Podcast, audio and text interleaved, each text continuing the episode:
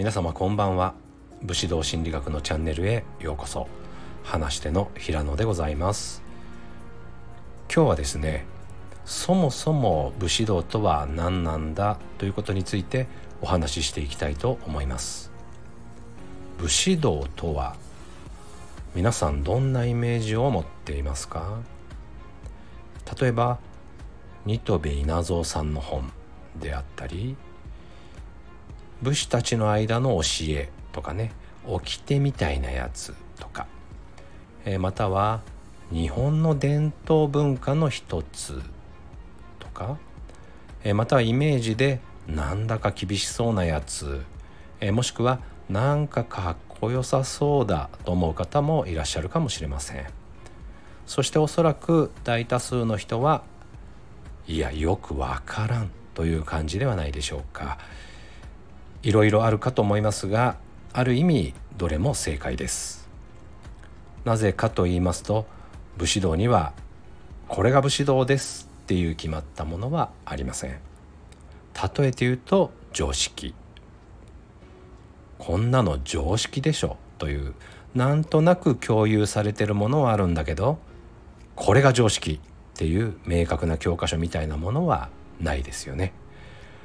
多くの人が賛同しているものだから正解なんだ。そんな感じではないでしょうか。武士道も同じなんです。武士たちの間で武士ならこうあるべきだよね。っていうそれぞれの理想みたいなのがあって。それいいね。俺もやろう。それだよ。それが武士だよ。よし真似しよう。みたいな感じでね、えー、それが口頭で広まっていって共有されていって。た。そんな感じで作られていったもののようです。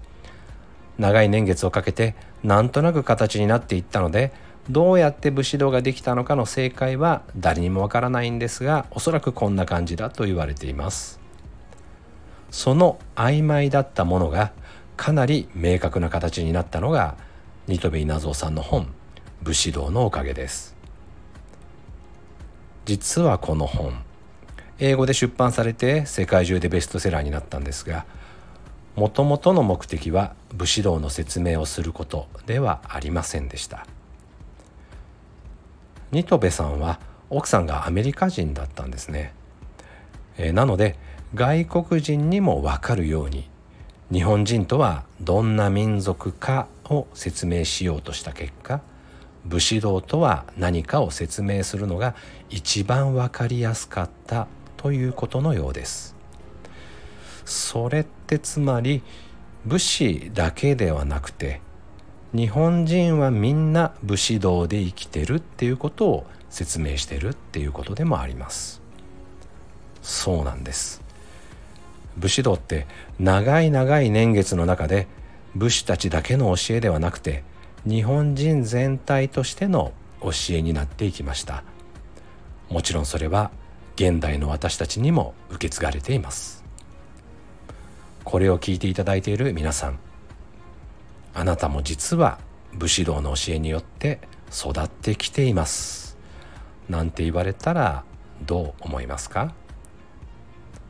さて今日はここまでです。次回この続きとして今私たちにある武士道についてお話ししたいと思います。今日も最後まで聞いていただきありがとうございます。